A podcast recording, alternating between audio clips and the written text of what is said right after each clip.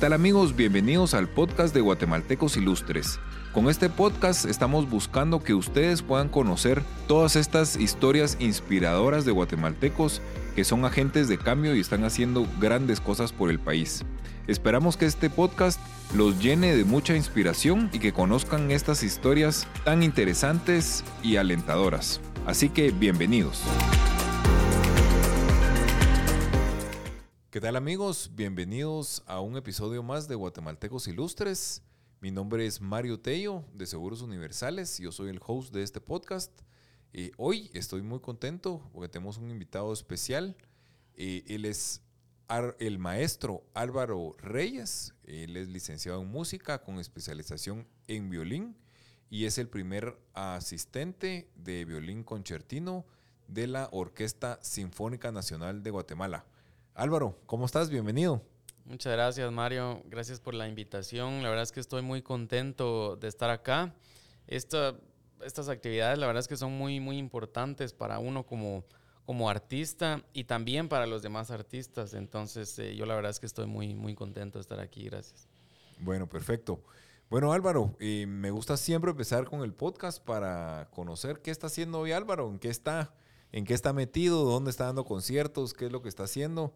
Eh, y ya después pues platicaremos un poquito de tu historia, ¿te parece? Sí, por supuesto. Eh, por ejemplo, esta temporada es eh, normalmente para un artista bastante alta.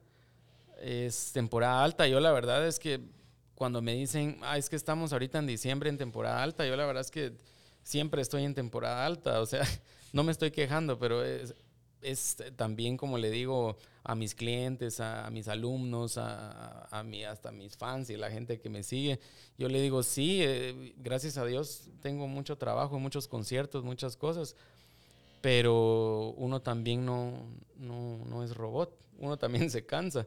Claro. Entonces, eh, pero pues conciertos todos los días, por ejemplo, eh, hoy eh, tengo concierto eh, con, una orquesta en el Teatro Nacional. Vamos a tocar el oratorio del Mesías. Por supuesto que no todo el oratorio, porque el oratorio dura tres horas, ¿verdad? Pero se hacen una selección de, los, de algunos movimientos del oratorio. Entonces em, se hace, eh, hoy por ejemplo, lo hicimos también el martes en la antigua. Por cierto, había mucho frío pero, pero contentos ahí con el calor del público, del coro, eh, los solistas excelentes este año. Em, también con la Orquesta Sinfónica Nacional tuvimos el día lunes, estuvimos en Patsicía, también bastante frío, pero ahí estuvimos eh, haciendo música para, para, para, para ese lugar. Eh, la semana pasada, por ejemplo, estuve en Shela, Usted en Shela con mucho frío. Si escuchan algo, a los que nos están oyendo, creo que nos están barrenando una, una, pared por aquí cerca, pero la verdad es que no queremos eh, pues parar el podcast y aprovechar la oportunidad porque Álvaro tiene una agenda muy ocupada, así que bueno, entonces después de este, de este pequeño paréntesis, en Antiguo, en perdón, en Shela con a 9 grados y tú con violín y, con los dedos, no puedes usar guantes, ¿verdad? Tienes que usar tus dedos. ¿Cómo? La verdad sí se podrían usar guantes, pero son los guantes que, que tienen como... Como, ah, los, como los dedos cortaditos. Los dedos cortaditos, pero verás que tendrían que ser de cuero y pegaditos. No pueden ser de lana y cortados porque realmente no se puede tocar así. O sea, eh, realmente para, para uno eh, la mano, el contacto con el violín o con la viola o con el cello o el contrabajo es, es muy peculiar. Entonces necesitas tener el contacto muy, muy directo. Ya con un guante de lana o de lo que sea es muy difícil, entonces no se puede. Lo que sí es que uno tiene que estar bien abrigado, ¿verdad? Entonces estábamos bien abrigados. Em, eso fue el, el... ¿Cuándo estuvimos en Shela? El lunes, me habías dicho. Eh, creo que... Bueno, la semana pasada fue. Ok. Entonces, pero con el calor del público, habían aproximadamente eh, dos mil personas eh, allí en el, en el Parque Central de Shela. Estábamos muy, muy contentos, pusieron un escenario muy grande, muy bonito. Y pues eso, eh, por ejemplo, con el, también con el Cuarteto Asturias, tengo mi último concierto del año que va a ser el próximo miércoles 21 de diciembre. Vamos a, hacer un concierto académico navideño en el Club Alemán. Ese va a ser mi, último concierto del año. Ya creo que después entro a vacaciones porque, como modo te digo, vacaciones. modo vacaciones así de, de, No es que yo, por ejemplo, le digo siempre a mis alumnos, cuando uno es eh, violinista, artista o músico, no, nada que tu cumpleaños, nada que Navidad, nada que Año Nuevo, que el 25, que el 1 de enero no, o sea, uno siempre tiene que estar estudiando. O sea, cuando uno quiere lograr o tiene varias metas o varios objetivos, uno tiene que estar siempre eh, en, la, en el proceso de estudio. No, no, no hay que, ay, bueno, voy a descansar este, este, este fin de año, voy a dejar el violín ahí guardado durante unos 15 días. No, eso, es, eso le digo a mis alumnos, no, no lo puede hacer cuando usted está ya llevas, digamos, una carrera, llevas eh, un buen tiempo, digamos, haciendo y tenés muchos conciertos al fin de año, tal vez allí sí, ¿verdad? Tal vez. Pero de todos modos, uno siempre tiene que estar en constante estudio. Entonces, eh, por lo pronto eso, eh, ya estoy también, bueno, todo este año estuve en planificación de grabar un disco, quiero grabar un disco solista. Ok. Entonces, realmente quiero hacer el disco para que quede como en físico, pero como disco y ya, realmente ya ni siquiera las computadoras tienen para escuchar un CD, pues, o sea, pero lo hacer un disco, pero o sea, como como lo diríamos ahora, es hacer, es hacer un álbum, no el Exactamente, es hacer un álbum, por ejemplo, que yo lo pueda subir a Spotify, que los audios eh, se puedan compartir, digamos, que, que, uno quiera subir a una historia en Instagram y puedas, puedas poner, digamos, eh, Álvaro Reyes o el tema que yo grabé, por ejemplo, y se te escuche. Eso es lo que yo quiero que quede, por ejemplo, compartirlo en YouTube, pero que quede el álbum, digamos así. Eh, subido a la nube. Entonces eso lo, lo, pienso hacer ahorita para, espero, el, primer semestre de, del 2023. Ya tengo varias cosas para el 2023, por ejemplo, hay muchos eventos eh, privados eh, que, que, ya tengo. Por ejemplo, ya ahorita en enero, febrero, marzo, abril, tengo ya varios eventos que, que, tengo ya reservados. Tengo así, imagínate una cuestión tan te dicen uno, ala, pero es que todavía falta un montón. Pero tengo ya actividades para, para noviembre del 2023, entonces es así como que va el año corridito, ya tengo planificados también varios eh, viajes eh, para México, eh, quiero también ir a, a, Alemania a hacer un par de cosas, entonces eso es lo que estoy actualmente. Bueno, buenísimo, pues pucha, una agenda súper apretada, Álvaro. Em, bueno, ahora sí, cuéntanos un poquito tu historia, porque cómo, cómo llega, cómo un niño empieza en el violín, eh, cómo debería de empezar, eh, cómo llegaste, porque eh, tú, eres la adquisición más joven que ha tenido la Orquesta Sinfónica Nacional. entraste a 19 años, que eso es, yo creo que no cualquiera logra obtener una plaza en la Sinfónica Nacional a esa corta edad. Eh, pero cuéntanos un poquito de la historia, ahí sí que con, con, como digo yo, con pelos y señales para, para entender y para que alguien que te esté escuchando que tiene algún interés en, en, en, eh, algún instrumento musical, pues te pueda, eh, pues se pueda inspirar, ¿no? Sí, pues mira, el, la cuestión fue bastante complicada al principio porque mm, realmente a mí o sea, cuando, cuando mis papás, bueno, mi papá específicamente me llevó al Conservatorio Nacional de Música, yo estaba muy pequeño, pues, o sea, yo estaba apenas como en, pues, no me acuerdo en, qué, estaba en el colegio eh, San José de los Infantes, ahí estaba estudiando, eh, pero yo era bastante tímido. Bueno, soy, o, pero ya como artista ya es diferente, ¿verdad? Pero bastante tímido de pequeño.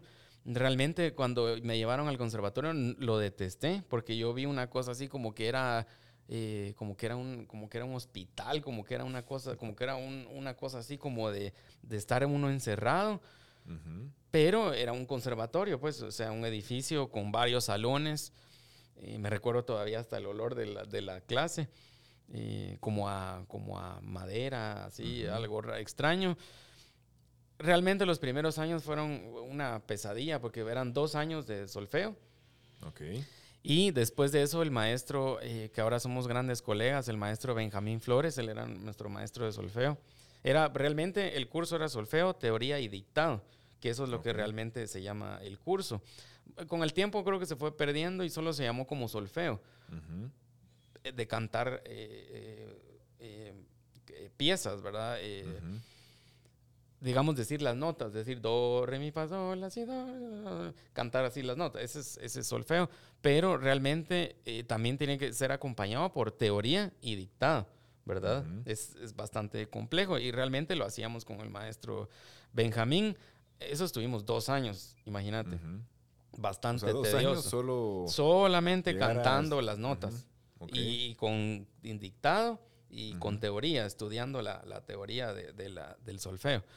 Em, bueno, después de los dos años dijo el maestro, bueno, ahora vamos a, escoger qué instrumento va a tocar cada uno. Tú vas a tocar flauta, tú vas a tocar violín, tú vas a tocar eh, contrabajo, tú vas a tocar corno, tu cello, tu viola y así. Porque el maestro nos miraba los dedos, si teníamos cuello alto, cuello pequeño, si éramos altos, bajos, igual todos éramos unos niños, pues, pero ya tenías que tener tu, porque teníamos que poner las manos así en el escritorio. A mí... ponía a ver una revisión física para sí, ver, revisión, a ver si tienen los dedos cortos o dedos largos, delgados o gruesos, ¿verdad? Todo eso el maestro decía que tenía mucho que ver. Con algunos eh, falló, algunos, pero conmigo, a mí me dijo, tú violín, yo dije, pero yo violín, pero ¿y, eso qué es, va? Pues a mí me dio así en el punto el maestro. Con otros, eh, sí, los demás con el tiempo cambiaron de instrumento porque tal vez no tenían eh, talento con ese instrumento o, no tenían mucho, muchas ganas de, hacerlo y se cambiaron de instrumento. Así empecé con el violín, tampoco me gustaba porque sonaba como que era, como que estabas aplastando la cola de un gato. Así me sonaba al principio. Em, hasta en mi casa, cállate, me decían, porque suena como a gato, a, saber qué es eh, tu violín feo. Pero yo me ponía a practicar eh, ya en las clases en el conservatorio empecé con el maestro Pedro Velázquez, que ahora somos grandes colegas en la orquesta. Em, tampoco me gustaba recibir las clases de violín porque lo sentía como muy tedioso. Pero el maestro me decía, Toca, tocaba, bueno, ahora la siguiente lección. Ok, ahora la siguiente. Entonces pasaba las lecciones, pasaba, pasaba. Pero iba como muy fácil, o sea, realmente no, no había como, como, no había como dificultad cuando yo iba tocando las, las, las lecciones, perdón. De repente, en los actos del conservatorio, que habían eh, viernes culturales, había la elección de la reina del conservatorio, la señorita, no me acuerdo cómo se llamaba. De repente, eh, bueno, vamos a dar unos diplomas de honor al mérito a los alumnos destacados. Y de repente Álvaro Reyes, alumno destacado de violín, y yo, puchis, dije, entonces no soy tan malo, ¿va? Y a partir de ahí, o sea, un diploma tan simple. lo que te dijo, Seguí. Tú tienes algo especial. Seguí. O sea, sí vale la pena, porque yo estaba así como que, pero es que yo, no, yo estoy haciendo esto, pero no, no, no, no sé.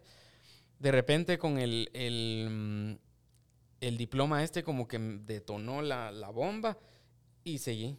Y ahí me, me, empezó a gustar, me empezó a llamar la atención porque dije yo, entonces sí vale la pena eh, estar estudiando, ¿va? Y bueno, ahí pasaron los años. Eh, después mi primer viaje lo tuve a los 13 años. Me fui a Venezuela a un festival en Guama. Yo tenía 13 años, imagínate. O sea, pero fue mi primer viaje. Eh, yo estaba, bueno, ahí ya iba con todo, ¿verdad? Pero antes de eso, yo me había deprimido porque mm, hubo un viaje también a Venezuela, pero a la isla Margarita, a, formar una orquesta. Pero realmente yo estaba muy pequeño y como muy novato. Pero yo decía, yo voy a ganar, yo, porque así mis papás eso nos decían, ¿verdad? Pero si te vas a meter, es a ganar, no vas a probar a ver qué pasa. Y si perdés, pues ya igual ya, ya te audicionaste, o sea, ya pasaste por esa experiencia. Entonces yo estaba como muy pequeño, muy novato, o tal vez de repente no estudié lo suficiente y me ganaron. Y yo no me fui a ese viaje a la Isla Margarita. Entonces pasamos, igual mi hermano Sergio Reyes, que es el primer clarinete de, de la Sinfónica Nacional. Yo me, me, acuerdo que me encerré como una semana deprimido, llorando, porque había perdido. ¿Y tu hermano había ganado?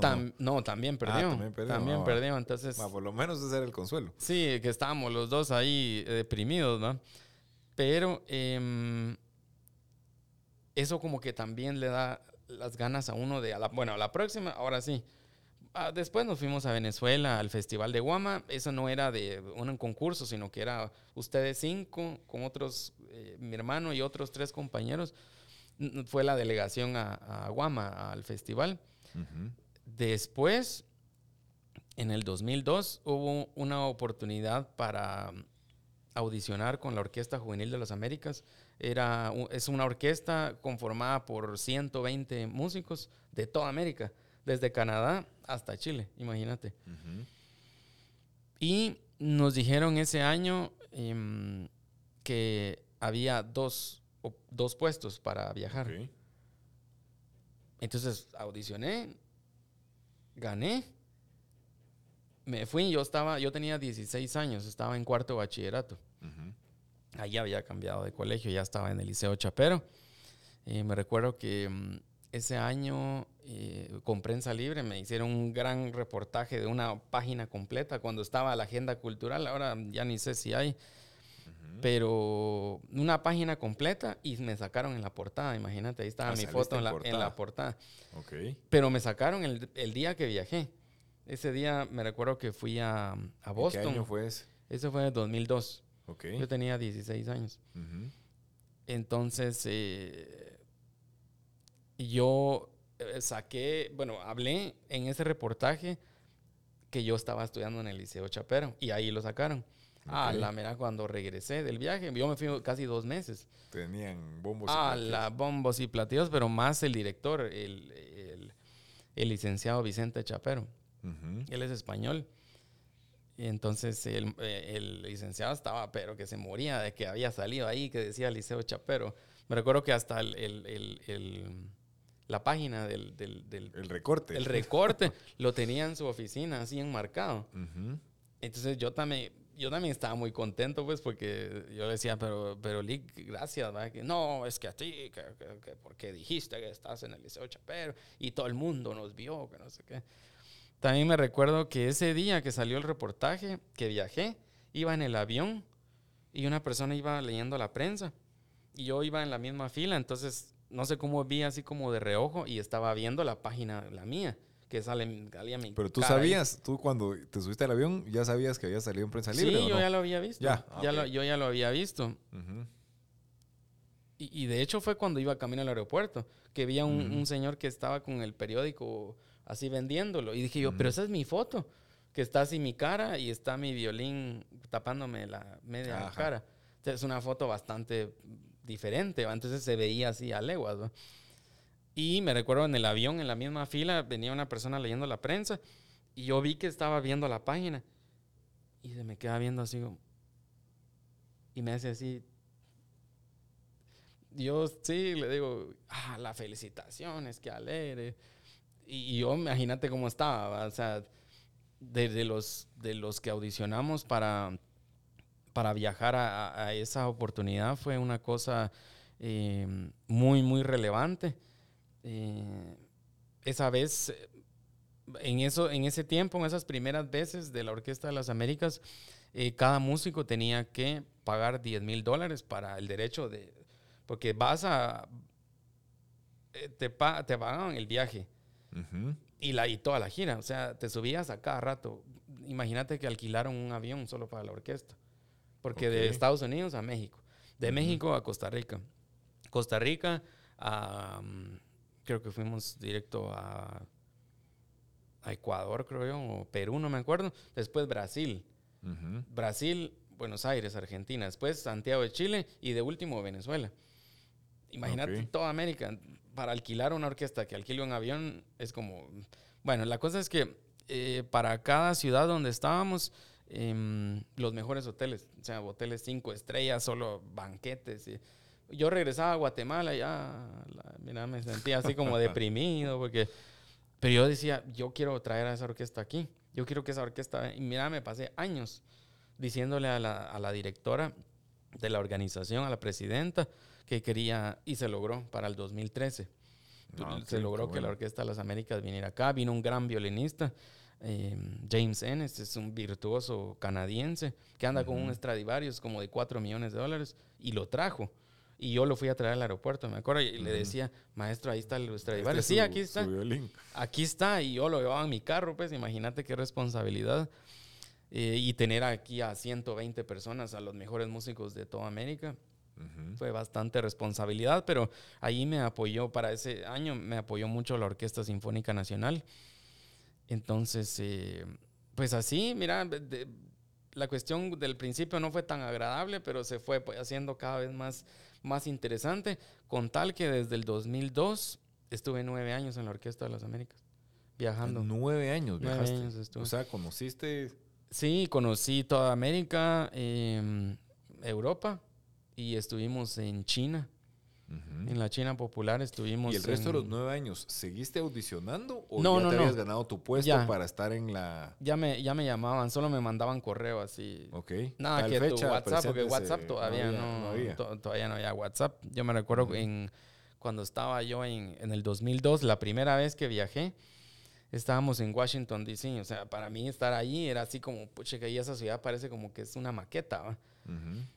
Imagínate que andaba con una camarita gris de esas, no me acuerdo ni, ni Nikon creo que eran, que, se hacía con un rollito así que adentro tenía su...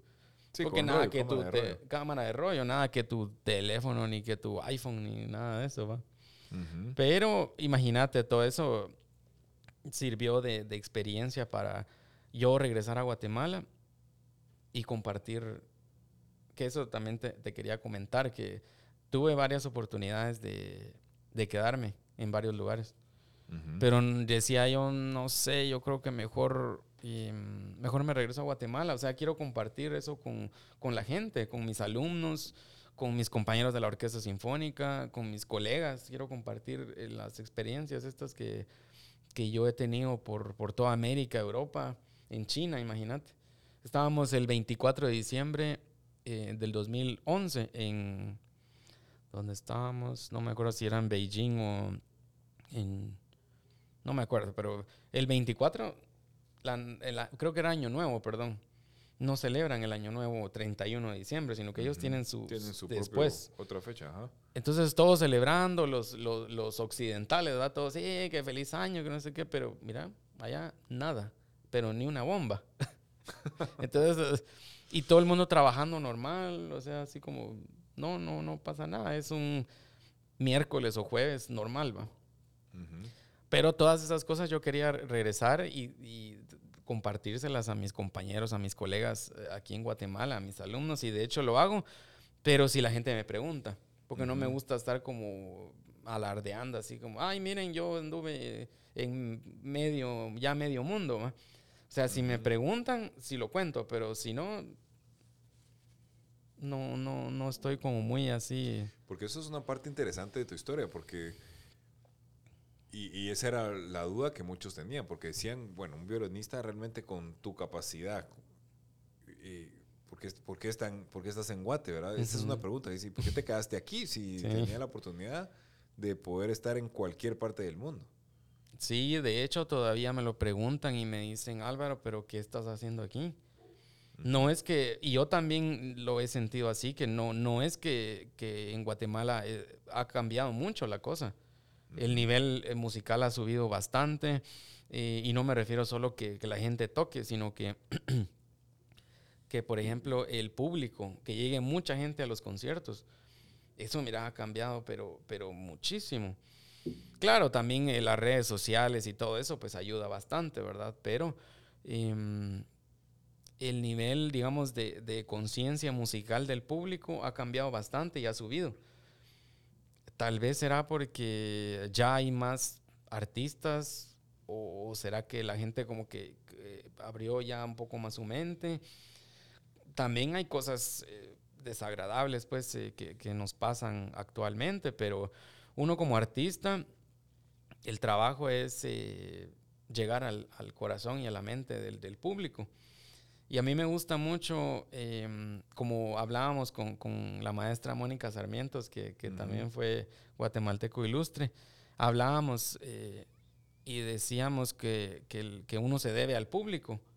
Y es así, pues, o sea, no es como que a, a, mí no me molesten porque estoy ocupado o estoy concentrado en mi, para que tengo concierto. Así como hoy, por ejemplo, yo no les dije, mira, yo no voy, puedo ir al podcast porque tengo concierto y estoy concentrado, por favor no me molesten. No, o sea, uno se debe a esto, a que el, a que el público, a que tus alumnos, a que tus fans, lo que sea, te, te vea y estar en constante eh, comunicación. Y eso ha cambiado bastante, creo yo, la mentalidad del público. Entonces, eso te anima a, a más, a hacer más cosas. Y no es que yo me quedé en Guatemala porque, ay, porque me da lástima, porque no, o por decir yo alguna cosa así, no. Yo a mi país lo, lo, lo, quiero mucho, lo amo, y más a mi familia, estar con mi familia, yo, a mí me gusta mucho eso, compartir con mi familia, y, em, y pues compartir y subir más y más y más, y que vaya subiendo más el nivel artístico, musical en Guatemala y que eso se vaya difundiendo a, Centroamérica. Entonces, yo creo que se vea Guatemala en nivel artístico superior a toda Centroamérica, pero que se vaya como compartiendo. Y de hecho estamos eh, con, con, muchas cosas eh, eh, compartidas con, con, gente de Centroamérica. Tengo muchos colegas, muchos amigos en, en El Salvador, en Honduras, en Nicaragua no, no, mucho, en Costa Rica sí, en Panamá bueno, Panamá no se considera tanto Centroamérica, pues, pero, pero tengo gente, está la conexión. Entonces yo lo que quiero es que, que, vea, que se vea Guatemala como, como el liderazgo musical y artístico que, que, sea alto, ¿verdad? Y eso quiero que vean mis alumnos. Quiero que, creo que el público también lo está viendo. Entonces, em, yo creo que esa es una de las cosas que, que, Guatemala ha cambiado bastante, que ha subido bastante el, del, en el público el querer ir a un concierto, siento que ha subido bastante de unos años para acá. No te digo dos años, tres años, te digo de hace unos diez años para acá. Ha subido bastante y la gente está más interesada a querer ir a, a ver a la Orquesta Sinfónica Nacional, a ver al Cuarteto Asturias, a verme a mí, a ver a, a mis compañeros. O sea, no, no solo es uno, pues hay más gente. Entonces, por ejemplo, compañeros cantantes de ópera eh, popular, eh, muchos amigos pianistas, eh, la gente quiere ir a verlos. Entonces eso, eso ha cambiado bastante la historia a uno como artista. Y digamos que uno como artista está bien que, te encerres en un cuarto durante 10 horas y querés a, practicar, pero eso es uno. Eso es para, para estudiar, para, para que le salgan uno las cosas. Pero no me sirve de nada tener una gran sala de 2.000 butacas en la gran sala del Teatro Nacional si tengo a cinco personas que me están escuchando. O sea, que estén a 2.000 ahí, ahí vale la pena la cosa. Pero eso depende también de uno como artista, qué es lo que estás tocando, qué es lo, porque uno se debe al público, ¿verdad? Uno no voy a tocar, bueno, es que a mí me gustan estas canciones de de los Beatles. Entonces voy a tocar las canciones de los Beatles porque esas me gustan. Y si no le gusta al público, voy a tocar esta sinfonía que dura tres horas, pero esa me gusta a mí. Y al público no, no me importa si le interesa. No, o sea, uno tiene que decir qué es lo que al público le gusta. Si le gusta eh, Mozart, tocar una sinfonía de Mozart, tocar una sinfonía de Beethoven, o si de repente una sinfonía de Beethoven no, porque es muy larga y a veces un poco como cansada, entonces eso no le gusta a la gente, entonces mejor vamos a tocar otra música, porque eso le, le llama la atención a la gente. Entonces, em, ha subido bastante el, el, nivel, la verdad, de, de interés de, de, la gente aquí en Guatemala. Yo creo que es bien importante, porque fíjate que y, de hecho los gringos le dicen brain drain, que los la gente inteligente se van, digamos, le ha pasado a muchos países y nos puede, nos puede estar pasando a nosotros, ¿verdad? Que la gente que sabe estudiar afuera de Guatemala y que ya tiene muchos conocimientos no regresa, sino que se queda afuera. Entonces sí. puede pasar algo. Y creo que es muy, muy loable esa parte que tú dices, "Mm, yo no me quedo, no me voy a ir, sino que me quedo acá para poder subirle el nivel a la música en Guatemala. Sí, eso, mira, es con bastantes eh, pensamientos, eh, bastantes ideologías, eso que estás diciendo, porque sí vale la pena, obviamente, que te vas a especializar a, a España, a Alemania, eso es súper importante. Eso hay que hacerlo. De hecho, yo lo quiero hacer porque todavía me falta. Yo quiero eh, seguir estudiando la maestría en violín. Aquí en Guatemala no hay. Pero eso sí tendría yo que salir o hacerlo en línea. Que de hecho estoy es- eh, espero para este 2023 poder hacerlo. Y imagínate, aquí en Guatemala actualmente no hay maestría en, en- en música. Pero yo lo que quiero es hacer, estudiar y tratar de implementarlo aquí en Guatemala. Imagínate, porque no hay Ujú. eh, máster aquí en, en Guatemala. Entonces, que ya haya una persona que tenga el conocimiento y que tenga el, el máster, ya se podría eh, implementar en alguna universidad. De hecho, en la San Carlos, que yo estoy eh, en la Escuela Superior de Arte, en la cátedra de violín y viola. Entonces, imagínate implementarlo, pero ya tendría yo que tener la maestría. Pero esa es otra historia. ¿va? Pero em, sí, la, la idea es em, compartir eh, los conocimientos, pero siempre uno estarse especializando. Lo- la cosa es cuando, cuando la gente se va, se queda y dice, pero ¿para qué voy a regresar si no vale la pena?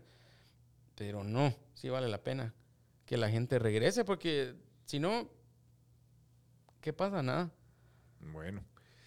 ¿Qué, ¿Qué le podemos decir al.? Porque, digamos, toda la parte de la música y siempre, bueno, eso tal vez lo escuchaba uno, decía, no, y vas a ser músico, no, pero tenés que estudiar otra cosa, no te puedes dedicar solo a la música, ¿verdad? Que eso, me imagino que tú lo has escuchado, le ha pasado a muchos de tus compañeros.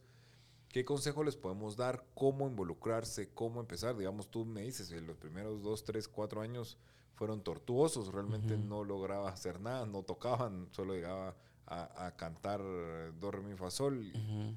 Em, ¿Qué consejo le puedes dar tú a los, a los chicos, a los jóvenes o, chicas que nos están escuchando em, para, para que tengan ese, esa, esa fuerza o, cómo deberían empezar? O si de repente yo tengo, em, yo tengo interés en algún em, instrumento o mi hijo veo que podría tener algún, eh, algún eh, dote especial o, o le gusta la música, ¿qué, qué, qué consejo nos puedes dar? Yo pienso que mm, tal vez un padre de familia, eh, lo que sí, primero es que hay que ver, hay que escuchar. Por ejemplo, em, a mis compañeros, que ya, ya la mayoría son padres de familia, ellos ya, ya, por ejemplo, llevan a sus hijos a los conciertos, em, los ponen a escuchar, por ejemplo, ahora tan fácil que es poner el teléfono y poner una sinfonía ahí ujú, de lo que sea. Yo creo que es escuchar y, y ver para, para ver qué, qué- qué- qué interés tiene, por ejemplo, un niño. Tal vez eh, también uno como que quisiera que, que tal persona, bueno, tú vas a tocar violín porque yo quiero, porque yo quiero, como yo soy violinista, tú vas a también a tocar violín. De repente, no funciona mucho así, como imponer, sino que estar como, como probando varias cosas. Por ejemplo, eh, yo me recuerdo que mi papá nos ponía eh, un, llegaba un profesor de guitarra a la casa. Eso fue un par de veces, no fue mucho porque a mí no, no me gustaba. O sea, prácticamente yo no quería nada pues, cuando estaba de niño. Pero llegaba el, el profesor de guitarra y yo miraba una cosa así, miraba las tablaturas, o sea, la, la partitura, cómo está Ujú. escrito para tocar guitarra. Y no me gustó. Pero mira, ahora digo yo, a la puches, ¿por qué no aproveché yo en haber aprendido bien guitarra? Porque ahorita tocaría violín, guitarra, un poquito de piano, viola. Entonces, imagínate varios instrumentos, ¿verdad? Pero la guitarra sí me arrepentí bastante de no, de no haber aprendido. De hecho, me gusta mucho la guitarra. Ahorita acabo de hacer un, recital de violín y, guitarra, es una cosa súper inusual. Em, pero no es como que solo como de, bueno, si querés imponer, sí, pero creo que es más la disciplina de, de mantenerse. O sea, no, no me gusta, ah, vaya, déjelo. Y tal cosa no me gusta, vaya, de que, que, los padres hagan eso, tal vez no. Yo pienso que debería ser como más, no una tortura tampoco, ¿va? Pero, pero sí un poquito más como incisivo, digamos, bueno, vas a, eh, a tocar este instrumento, vas a estudiar danza, vas a hacer teatro, vas a estudiar pintura. Yo de, antes de, de violín hacía pintura, estuve en la, estuve en la Escuela de Artes Plásticas, ahí en el Centro Cultural Miguel Ángel Asturias. Era el favorito del profesor ahí porque la verdad es que me gustaba mucho la pintura, pintaba bastante bien. Después me pasaron a, a la, una academia privada que se llama Tercero Duarte, en la zona 13. También era el favorito de la directora porque me gustaba bastante pintar. Pero de ahí me cambié a violín, ¿verdad? Regresando a... Pero si uno quiere estudiar danza, su pintura, instrumento, teatro, marimba, pero tienen que ser pero, pero, pero incisivos en, lo que quieran. No como, bueno, dos años, ya, ya me aburrí. Bueno, déjelo. No, porque eso también te deja como, como siempre a medias. Mis papás me, me, dijeron siempre, no, si vas a empezar, hasta que termines. Y así fue en el conservatorio, hasta que, mira, ya estaba yo harto de estar ahí en el conservatorio. Estuve 10 años estudiando, hasta que me gradué.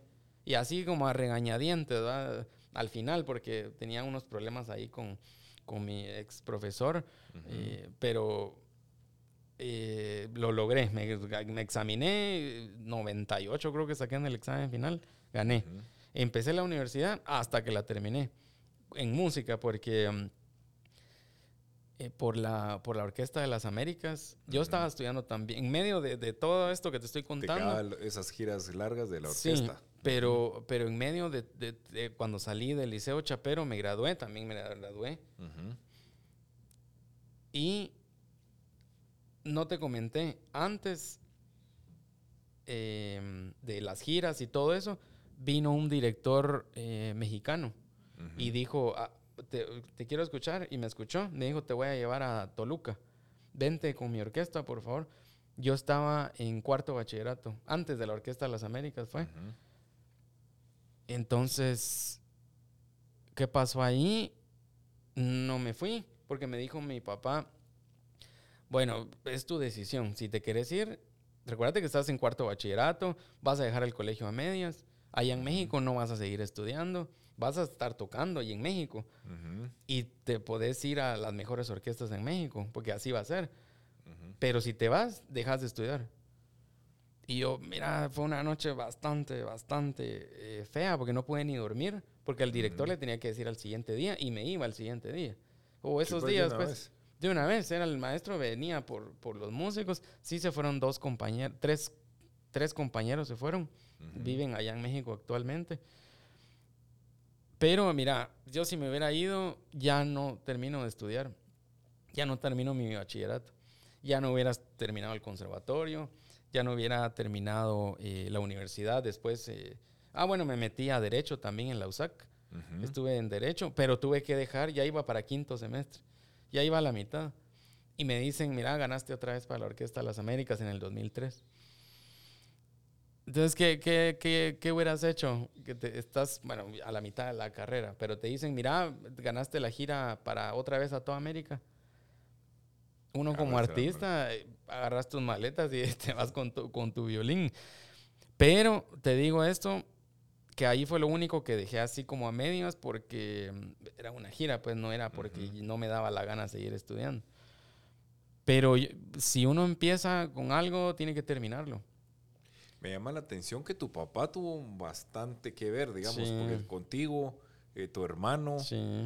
Eh, Mi hermana. Y tu hermana, digamos, a todos los involucró, un, digamos, una familia muy eh, orientada a la parte artística pues también estuviste en, la Escuela de Artes Plásticas. Eh, ¿Tu papá, eh, cuál es su background? No, de hecho mi papá, en mi familia no hay, creo que un tatarabuelo era, hacía marimbas. no, sí, pues no hay ningún músico, pero, tu papá pero tu papá los, los empujó hacia la parte de la música. Sí, lo que bueno, mi papá quería que fuéramos judocas porque él es primer dan en, en, en judo. Ok. Pero, o sea, nada que ver, ¿va? él era deportista, es deportista. Eh, él quería que, o que hiciéramos judo, no me gustó. Nos metió a karate, no me gustó. a lucha, no me gustó.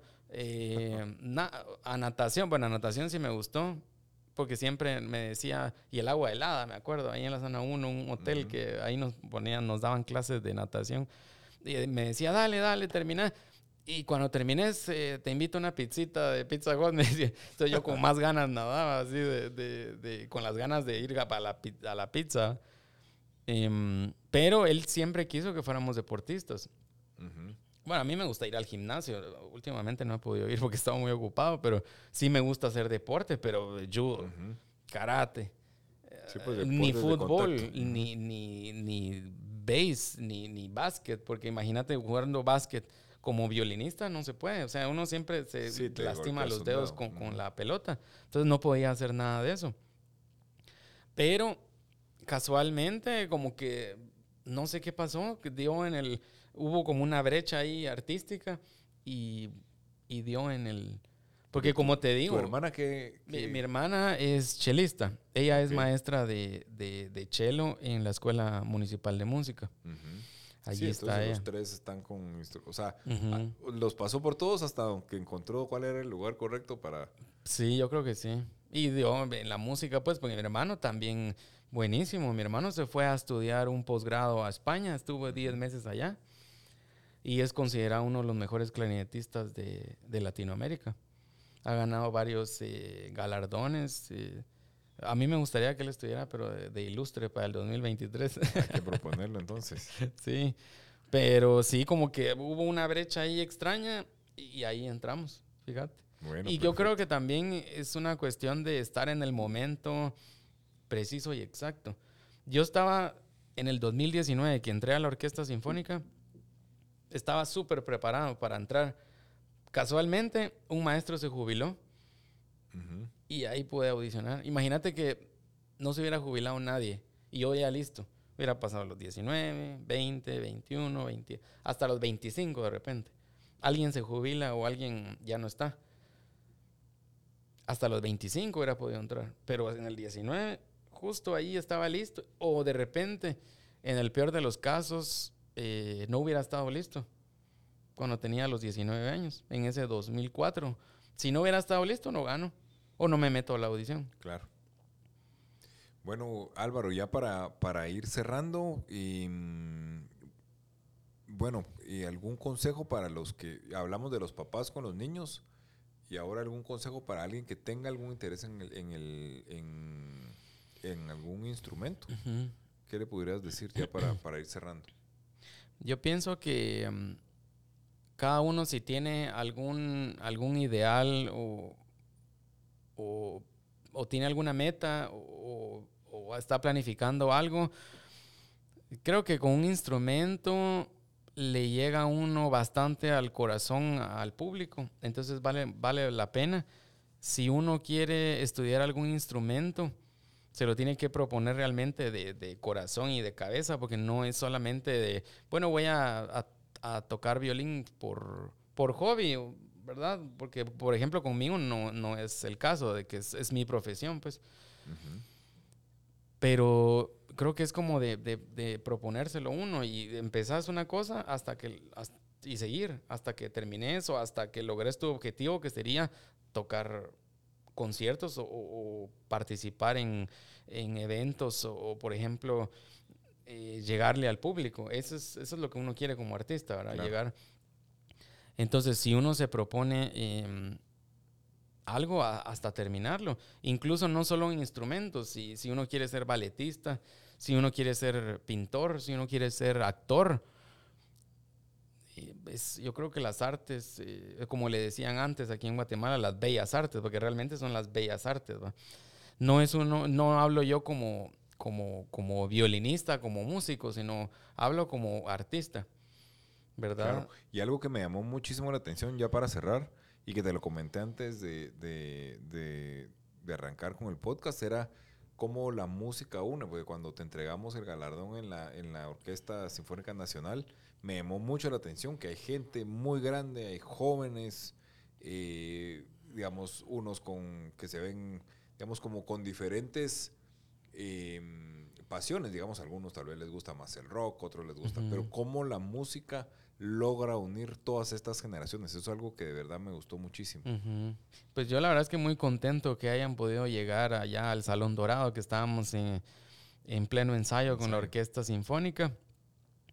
Y sí, la verdad es que son bastantes generaciones, o sea, Imagínate, yo cuando entré con 19 años, yo miraba a los maestros, porque había gente ya muy grande. Ahora algunos ya no están. Eh, yo ya no soy de, de los jovencitos, sino que ya, ya, imagínate que este año cumplí 18 años en la Sinfónica. Eso es de los ya, ya soy mayor de edad en la Sinfónica. Entonces, eh, es una de las cosas que, que, se ve mucho en un grupo, bueno, principalmente en la Orquesta Sinfónica Nacional, que es eh, un grupo tan grande, es, es, la institución más grande del Ministerio de Cultura y Deportes.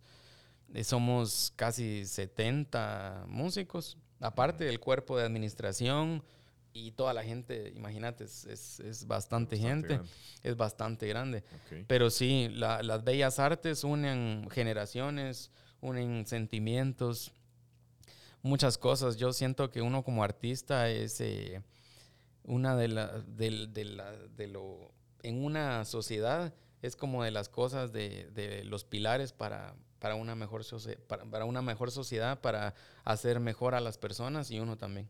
Bueno, pues Álvaro, pues de verdad muchísimas gracias por, por estar con nosotros. Eh, no sé si tienes algo más que agregar ya para terminar. No, pues solamente gracias eh, a, a todo el, el público, a toda la gente ahí que siempre apoya a los artistas.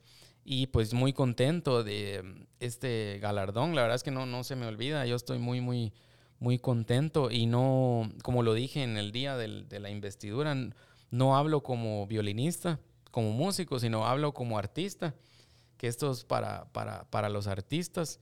Entonces, que, que los seguros universales siempre sigan con, con estas motivaciones para para los deportistas, para los científicos, eh, pues los demás galardonados, pero principalmente a los artistas. Así que muchas gracias. Bueno, Álvaro, pues te agradezco mucho. Eh, la intención de este podcast es poder eh, inspirar a otros guatemaltecos con historias como la tuya. Así que muchísimas gracias. gracias. Bueno, y a todos los que nos están escuchando, muchísimas gracias por estar con nosotros y nos vemos en el próximo episodio.